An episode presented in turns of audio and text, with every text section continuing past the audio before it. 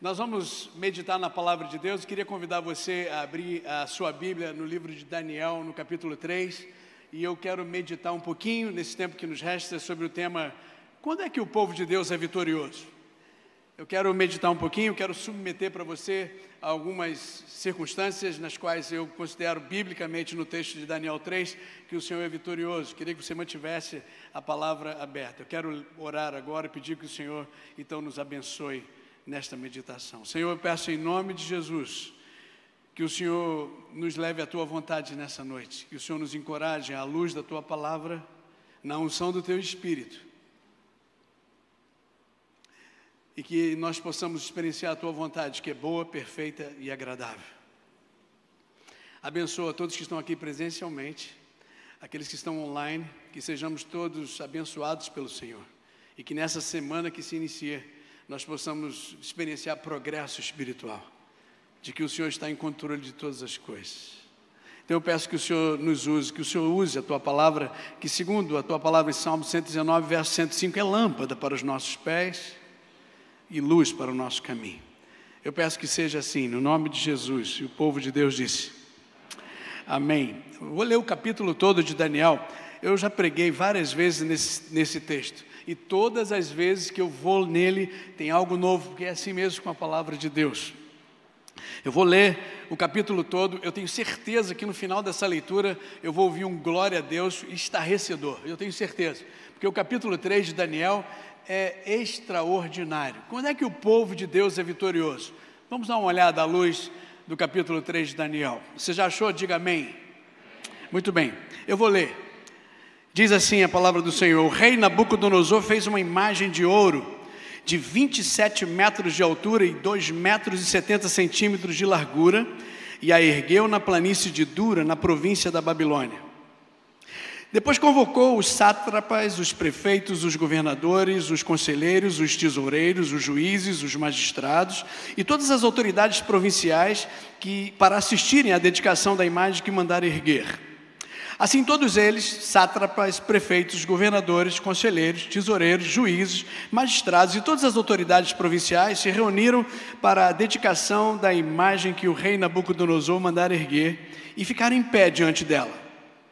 Então o arauto proclamou em alta voz: Esta é a ordem que lhes é dada, ó homens de todas as nações, povos e línguas. Quando ouvirem o som da trombeta, do pífaro, da cítara, da harpa, do saltério, da flauta dupla e de toda espécie de música, prostrem-se em terra e adorem a imagem de ouro que o rei Nabucodonosor ergueu. Quem não se prostrar em terra e não adorá-la será imediatamente atirado numa fornalha em chamas.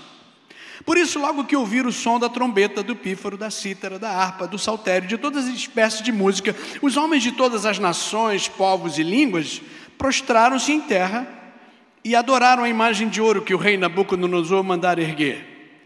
Nesse momento, alguns astrólogos se aproximaram e denunciaram os judeus dizendo ao rei Nabucodonosor: Ó oh, rei, vive para sempre. Tu emitiste um decreto, ó rei, ordenando que todo aquele que ouvisse o som da trombeta, do pífaro, da cítara, da harpa, do saltério, da flauta dupla e de toda espécie de música se prostrasse em terra e adorasse a imagem de ouro.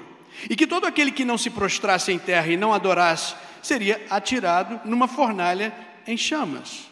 Mas há alguns judeus que nomeaste para administrar a província da Babilônia, Sadraque, Mesaque e Abdinego, que não te dão ouvidos, ó rei, não prestam culto aos teus deuses, nem adoram a imagem de ouro que mandaste erguer. Furioso, Nabucodonosor mandou chamar Sadraque, Mesaque e Abdinego.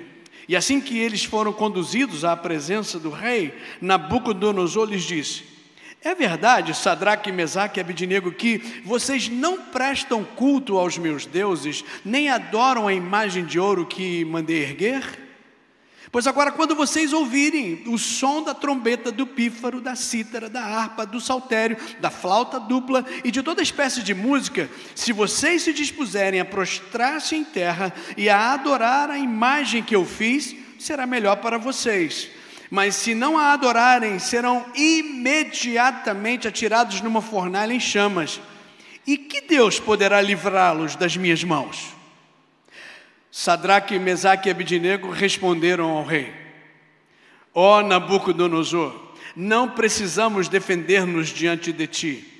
Se formos atirados na fornalha em chamas, o Deus a quem prestamos culto pode livrar-nos e ele nos livrará das tuas mãos, ó rei. Mas se ele não nos livrar, saiba, ó rei, que não prestaremos culto aos teus deuses, nem adoraremos a imagem de ouro que mandaste erguer. Nabucodonosor ficou tão furioso com Sadraque, Mesaque e Abidinego que o seu semblante mudou. Deu ordens para que a fornalha fosse aquecida sete vezes mais que de costume. E ordenou que alguns dos soldados mais fortes do seu exército amarrassem Sadraque, Mesaque e Abidinego e os atirassem na fornalha em chamas. E os três homens, vestidos com seus mantos, repita comigo, vestidos com seus mantos, calções, turbantes e outras roupas, foram amarrados e atirados na fornalha extraordinariamente quente.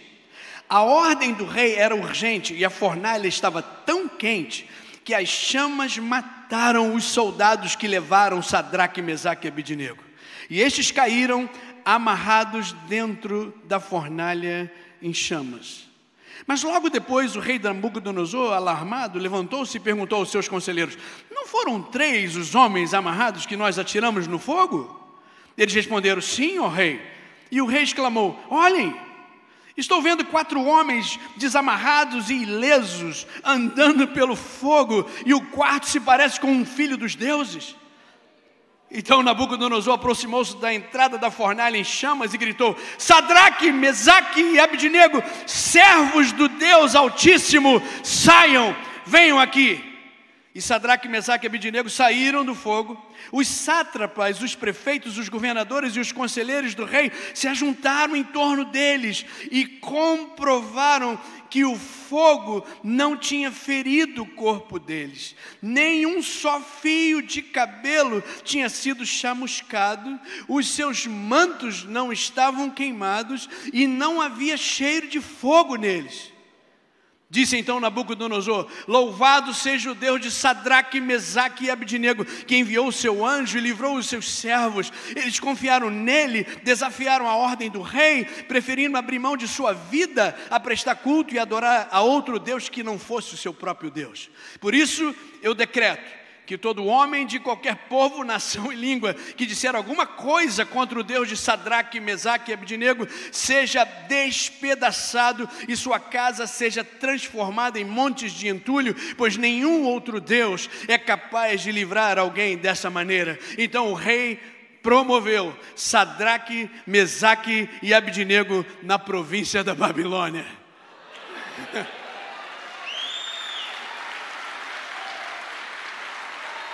Vamos embora.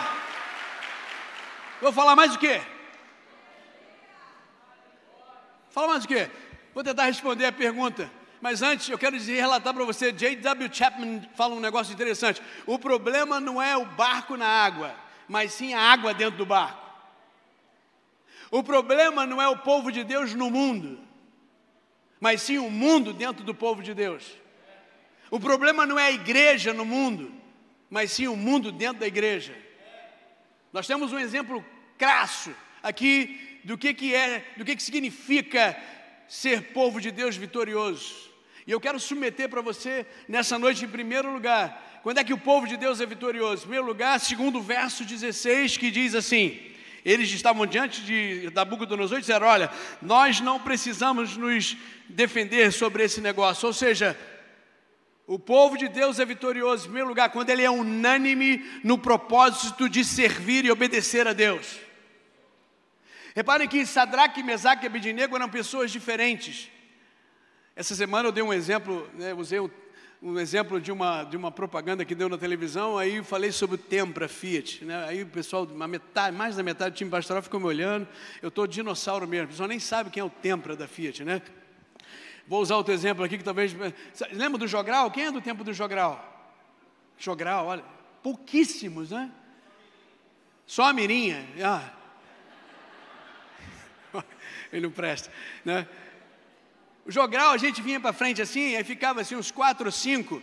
Aí eu era o número um, aí tinha o número dois, o número três, o número quatro. Aí tinha assim as palavras. Daí o número um fala isso, aí o número dois falava, aí o número três. Aí vinha para o número um, aí ia lá para o número cinco, aí vinha pro, entendeu? Aí daqui a pouco tinha assim, todos, aí todo mundo, todos, aí todo mundo falava. Os irmãos lembram disso? Esse aqui não foi um cenário quando Sadraque, Mesaque e Abidinego simplesmente pararam diante do rei. Aí Sadraque fala para Mesaque, agora, vamos lá, um, dois, três, vai, vai lá.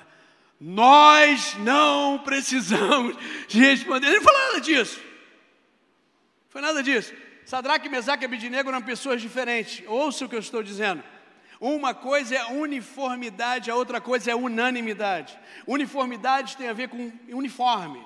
Os nossos filhos vão para escolas, algumas delas exigem uniforme, não é isso? Unanimidade, irmãos, tem a ver com direção. O povo de Deus é vitorioso quando ele marcha na mesma direção que o mestre está mandando marchar, mesmo que sejamos pessoas diferentes, com as nossas personalidades diferentes e pontos de vista diferentes. Unanimidade tem a ver com direção. Sadraque, Mesaque e Abidinego estavam unânimes na, na missão, no propósito de servir a Deus. Esse é um desafio para o povo de Deus no Brasil nesse momento. Nós precisamos estar unânimes no propósito de servir a Deus e os propósitos que Ele tem para a gente. Segundo lugar, o sermão não está acabando, os irmãos já me conhecem. Quando é que o povo de Deus é vitorioso? Não somente quando ele é unânime no propósito de servir a Deus, mas também, irmãos, segundo o verso 16, quando ele traça limites. Vira para o seu amigo, essa pessoa que está do seu lado, você precisa traçar limites. Ou estabelecer limites. Porque eles disseram: olha, nós não vamos servir aos teus deuses. Vai comigo aqui no capítulo 1. Veja comigo o que está escrito no capítulo 1. No verso 6 e diante, fala sobre a situação desses jovens. Entre eles estavam alguns que vieram de Judá, esse pessoal estava lá no exílio babilônico. Eles tinham tudo para escamotear, eles tinham tudo para não serem tão obedientes. Mas pelo contrário, pelo contrário, Olha o que, que, eles foram submetidos. Entre eles estavam alguns que vieram de Judá: Daniel, Ananias, Misael e Azaria. Esse, esses eram os nomes deles: Daniel, Ananias, Misael e Azarias. O chefe dos oficiais deu-lhes novos nomes. A Daniel deu o nome de Beltesazar. A Ananias, Sadraque. Eu fico pensando nos pais, né? Poxa, botei o nome da criança de Ananias. Sadraque. A Misael, Mesaque e Azarias, Abednego. Esses jovens tiveram que ir para um outro lugar, eles foram cativos, foram levados para uma terra diferente, num idioma diferente, numa cultura diferente, hábitos diferentes, clima diferente, tiveram que ter os seus nomes trocados, até aí está tudo bem. Mas na hora que a bola dividiu, disseram assim: Mas agora vocês vão ter que adorar os nossos deuses. Dizendo: Até aqui a gente vai com vocês, mas daqui em diante nós não vamos, não. Até aqui a gente vai. Daqui para frente nós não vamos, não. É, vocês trocaram o nome da gente, a gente está tendo que se adequar aqui nessa cultura, a gente está tendo que ser flexível. Eles disseram: até aqui a gente vai, até aqui a gente negocia com vocês, mas daqui em diante é inegociável a nossa participação nesse negócio. Irmão, nós estamos num tempo assim.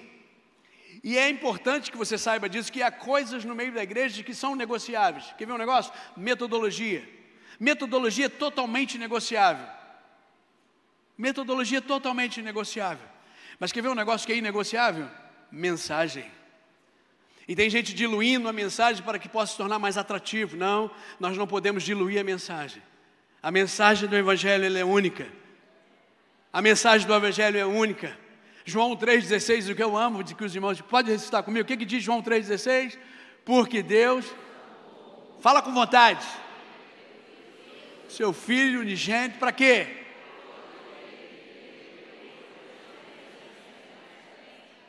Mas tem a vida eterna. E se você que está aqui presencialmente online na nossa transmissão, você não teve um encontro com Jesus, sabe que esse é o Evangelho, essa é a mensagem que não pode jamais ser diluída. Deus ama você, Deus tem um propósito para a sua vida, Ele enviou o seu Filho para morrer na cruz por mim e por você, para que, crendo nele, nós tenhamos vida eterna. Por último, quando é que o povo de Deus é vitorioso? Não somente quando ele é unânime no propósito de servir a Deus, grava isso, Segundo, quando ele traça limites. Mas em terceiro lugar, irmãos, quando ele deixa os, o resultado dos cenários nas mãos de Deus. Repare que no verso 16 está escrito que Sadraque, Mesaque e Abednego disseram: Olha só, é, nós não precisamos nos defender sobre esse negócio, porque o Deus que a gente serve, ele pode nos livrar. Está escrito isso aí na, na, na sua Bíblia? Está escrito isso aí? Ó, o Deus que nós servimos, a quem prestamos culto, pode nos livrar e ele nos livrará das tuas mãos. O que que Sadraque, Mesaque e Abednego estão dizendo aqui? Olha, que nós estamos fazendo a nossa parte, mas nesse cenário nós estamos deixando a resolução disso, o resultado disso nas mãos de Deus. É isso. A gente fez a nossa parte, mas olha, o nosso Deus ele é soberano. Sabe por quê, irmãos? É importante isso. Alguns de nós desenvolvemos aquela visão gnóstica. Por exemplo, que o gnóstico crê que Deus é tão santo, puro, justo e bom, ele está tão lá em cima, e, e, ele não pode se relacionar com a gente, porque nós não somos tão santos, puros, justos e bons, e porque ele é tão santo, puro, justo e bom, ele não se relaciona com a gente, e portanto nós vivemos uma vida alienada. Outros creem que Deus está abaixo da gente, porque ele obedece às nossas ordens, está determinado que isso e aquilo vai acontecer agora. Nós servimos a um Deus que é muito grande, mas decidiu habitar dentro da gente. Já estou crucificado com Cristo, vivo não mais eu, mas Cristo vive em mim. E a vida que agora eu vivo na carne, eu vivo na fé, no Filho de Deus, o qual me amou e se entregou por mim. O nosso Deus é maior do que nós e ele, ele resolveu habitar dentro de nós. Isso é importante para você e para mim nessa noite. O povo de Deus é vitorioso quando ele deixa o resultado das circunstâncias nas mãos de Deus. Você tem deixado o resultado dos cenários nos quais Deus tem permitido que você esteja nas mãos dele? Eles deixaram o resultado daquele cenário nas mãos de Deus. O meu Deus, o nosso Deus pode fazer qualquer coisa. Eles disseram para aquele rei esquizofrênico: Olha só, a gente não vai servir você, de qualquer jeito a gente vai ficar livre. Se o nosso Deus nos livrar da tua mão, você vai ver. Se não nos livrar, a gente vai morrer. De qualquer forma, a gente está livre de você. Eles deixaram o resultado daquele cenário nas mãos de Deus. Eu quero convidar você a exercitar a sua fé nessa noite. Seja lá qual é a fornalha que Deus tem permitido que você esteja você será vitorioso se você for unânime no propósito de servir a Deus, se você estabelecer limites e se você deixar o resultado do cenário nas mãos de Deus. E antes que eu termine esse sermão, eu preciso lembrar algumas coisas que me fascinam nesse cenário. Você imagina, irmãos, a fornalha estava aquecida sete vezes mais. Quem levou Sadraque e Mesaque para dentro dela morreu. E os caras entraram lá com pano, né? com turbantes, com calções, e a Bíblia diz que nada aconteceu, que tinha um quarto homem da fornalha lá. Eu já vi alguns carros, talvez você tenha visto isso, né? Esse carro está protegido pelo quarto homem da fornalha. Quem é o quarto homem da fornalha? É Jesus. É a presença de Jesus. Esse um filho dos deuses que Nabucodonosor se refere é a presença de Jesus. É ele quem estava lá. E dentro da fornalha, irmãos, é preciso que você saia dessa celebração sabendo algumas coisas. Primeiro, Deus nunca disse que nós não teríamos fornalhas na nossa vida, mas o que Ele prometeu é que Ele entraria em todas elas conosco. Glória a Deus por isso. Ele disse em Mateus 28, 19 20: Eis que eu estou convosco todos os dias. Eu vou estar com você até a consumação dos séculos. Deus nunca fez promessa alguma que não teríamos fornalhas. Mas Ele prometeu que entraria em todas elas com a gente. Ele está dentro da fornalha junto com você agora. Talvez você esteja numa fornalha existencial. Você está numa crise tremenda. Talvez você esteja numa fornalha relacional, numa fornalha espiritual, numa fornalha profissional. Eu quero garantir para você que o Rei dos Reis e Senhor dos Senhores está dentro dessa fornalha com você. Ele está dentro com você. Segundo lugar, ah, irmão, você precisa entender um negócio extraordinário. Deus não livra você, Ele não me livra da fornalha, mas Ele nos livra na fornalha. Para de ficar pedindo a Deus, Senhor, não me deixa entrar na fornalha. Não, não, não. Pede Ele para jogar você lá com tudo, entendeu? É, se tiver um médico aqui, um psiquiatra, assim, bota uma camisa de força nesse pastor, não é verdade? Não, ao invés de você correr da fornalha, peça o Senhor para te jogar com mais força para dentro dela, porque é lá que Ele vai libertar você. É lá dentro mesmo. Do lado de fora, Sadraque, Mesaque e Abidinego estavam ali que eu vi, aquele que rei esquizofrênico, vai me adorar não, como é que é? Aí está ali, não vou, aquele negócio todo, aí amarra os caras, foi dentro da fornalha que o negócio ficou interessante. Foi dentro da fornalha que houve libertação. Terceiro lugar, para você vibrar mesmo, irmãos, nós devemos confiar na presença bendita do Senhor nas fornalhas da vida. Sabe por quê? Porque o termostato da fornalha, quem controla é o Senhor. E Ele bota a temperatura da fornalha o suficiente para desamarrar você, mas não para destruir você.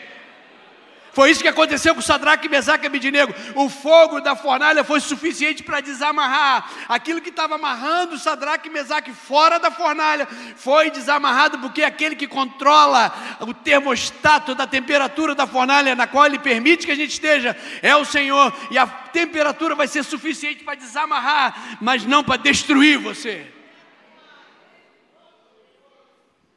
Ah, irmãos. Você está duvidando de quê? E em quarto lugar, lembra que vai ter sempre um propósito.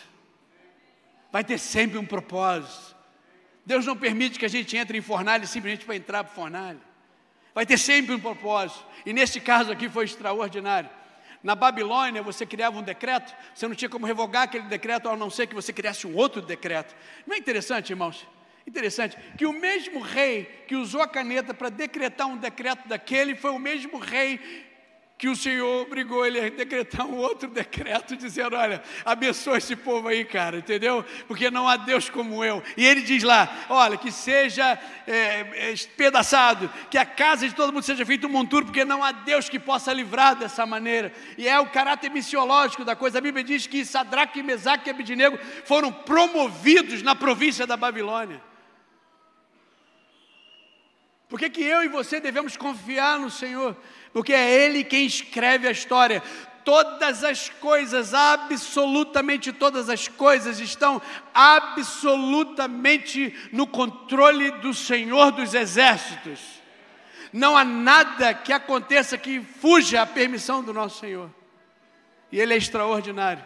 E Ele trouxe você até aqui nessa noite, para que você seja lembrado de que o povo de Deus é vitorioso quando ele é unânime no propósito de servir a Deus.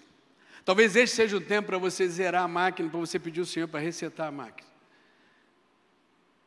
E ser unânime. Ou seja, nós caminhamos na mesma direção. Deus tem dado uma visão para esta igreja através do nosso pastor. A visão é clara. E nós precisamos marchar, irmãos, unânimes no propósito de servir a Deus. Nós precisamos caminhar unânimes na direção. Nós temos muita coisa para fazer. Nós estamos esperando já o nosso pastor chegar. Vai ter muita coisa. Já sabemos que vai ter muita coisa. Nós precisamos nos preparar para tantas coisas que vamos fazer e ser para Deus, para que Ele receba glória, para que possamos ser usados como instrumento de Deus. Nós precisamos ser unânimes no propósito de servir a Deus. Mas não somente isso, nós precisamos estabelecer limites. Nós precisamos sim ser flexíveis. Mas quando a bola divide naquilo que é inegociável, a gente paga para ver. A gente diz, não, até aqui a gente vai, daqui para frente não. Sadraque, Mesaque e Abidinego fizeram isso. Talvez essa seja uma palavra para você, para você estabelecer limites.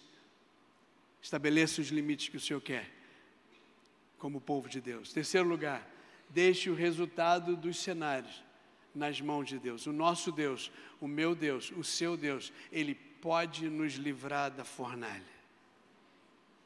Ele pode. Ele tem o um poder para fazer isso.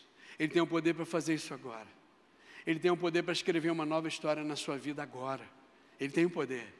Eu quero orar por você. Ele tem o poder de encorajar você. Ele tem o poder de nessa semana trazer vitória na sua vida. Ele tem o poder de escrever uma nova história. Ele tem o poder de surpreender você. Ele tem o poder de surpreender a sua família. Ele tem o poder de surpreender o seu chefe. Ele tem poder de surpreender aquele vizinho, entendeu? Você fala assim: esse cara aí não vai, não, não tem poder. De repente, esse cara chega para você, a família toda chega: como é que a gente faz para ser crente? Ele tem um poder para transformar cenários, ele tem um poder para trazer existência aquilo que não existe. Ele tem poder para fazer algo novo através de todos os cenários que você esteja. Agora, enquanto você permanece na fornalha, lembra que ele nunca disse que nós não teríamos fornalhas, mas ele disse que entraria em todas elas com a gente. Ele entraria em todas elas. Ele entra e ele está dentro dessa fornalha com você. Porque ele disse: Eu vou estar com você todos os dias da sua vida, até a consumação dos séculos. Segundo, é Ele, é Ele quem nos livra na fornalha e não da fornalha. Ele vai deixar você entrar lá, porque Ele quer libertar você lá. Terceiro, é Ele quem regula o termostato da fornalha. Não se preocupa não. Mas está quente, pastor. Aguenta. Está muito cedo para você jogar a toalha. Não estou aguentando mais. Não estou aguentando mais esse relacionamento. Não estou aguentando mais esse chefe. Não estou aguentando mais esse cenário. Aguenta. Espera. Ele tem o termostato da fornalha. Não desista. Muito cedo para você jogar a toalha. Tem muita coisa ainda para acontecer. Tem muita lenha para ser queimada ainda. Coloque-se à disposição do Senhor. E lembra que tudo isso tem um propósito, um propósito para que ele receba glória, para que haja progresso do evangelho. Sadraque, Mesaque e Abidinego foram promovidos na província da Babilônia. Poder de influência, de penetração do evangelho, penetração dos termos de Deus, da vontade de Deus. Deus quer usar você aonde você estiver. Aonde você está agora, Ele quer usar você, Ele quer usar a sua vida, Ele quer usar a sua influência para a glória dEle. Confie nele o mesmo rei que meteu a caneta, fez um decreto, dizendo aquele que não adorasse a estátua iria ser lançado na fornalha. É o mesmo rei que faz um decreto abençoando o povo de Deus. Não esquece disso, porque é o Senhor que tem na mão o coração do rei. É Ele que tem no coração, é Ele que controla a história e nada foge da vontade de Deus. Eu quero orar por você agora. Eu não vou pedir para você vir aqui à frente. Aonde você estiver aí agora, eu vou convidar sim, para que você agora entre num concerto com Deus. Que você abaixe sua cabeça onde você estiver. E fale com Ele. Fale com Ele. Eu sei que você quer ser vitorioso. Talvez você não esteja unânime. Quando você abre a boca é só para dividir. É só para ir numa direção contrária. Volta. Volta agora. Seja unânime. Talvez você não tenha estabelecido limites. E hoje você foi encorajado a estabelecer limites. Há coisas, irmãos e irmãs, que são inegociáveis. Nós não podemos negociar. Terceiro, talvez você esteja muito preocupado, você esteja muito desesperado no cenário que aos olhos humanos você não consegue reverter. Eu tenho vários na minha vida. Mas essa palavra me encoraja a deixar o resultado dos cenários nas mãos de Deus. Ele está vendo. Eu já coloquei diante dele. Ele permitiu que eu entrasse na fornalha. Eu vou deixar o resultado desse cenário nas mãos de Deus, porque o meu Deus, o teu Deus, o nosso Deus pode fazer qualquer coisa. Onde você está? Eu quero dar esse tempo. O pessoal da adoração vai vir, eles estarão ministrando. Eu quero pedir que o Senhor renove, que Ele escreva uma nova página. Alguns de vocês já passaram por fornalhas, como eu, e o Senhor nos livrou. E hoje a gente se vê em outra fornalha, não é verdade? Há testemunha junto comigo? É? A gente já passou, caramba, estamos de novo aqui. Às vezes é um problema com o filho, às vezes é um problema com o chefe, às vezes é um problema na área financeira, às vezes é um problema na área da saúde, às vezes é um problema ter que mudar, relocar. Isso significa mudar tudo, mudar a escola, mudar. Talvez seja um relacionamento quebrado. Aí emendou. Mas hoje, agora, com outra pessoa, a coisa está quebrada lá de novo. Você está de novo lá. Eu pedi o grupo para cantar essa música. Outra vez. Faz de novo, Senhor. Faz de novo. Escreve uma nova página. Encoraje o teu povo nessa noite, para a glória de Jesus.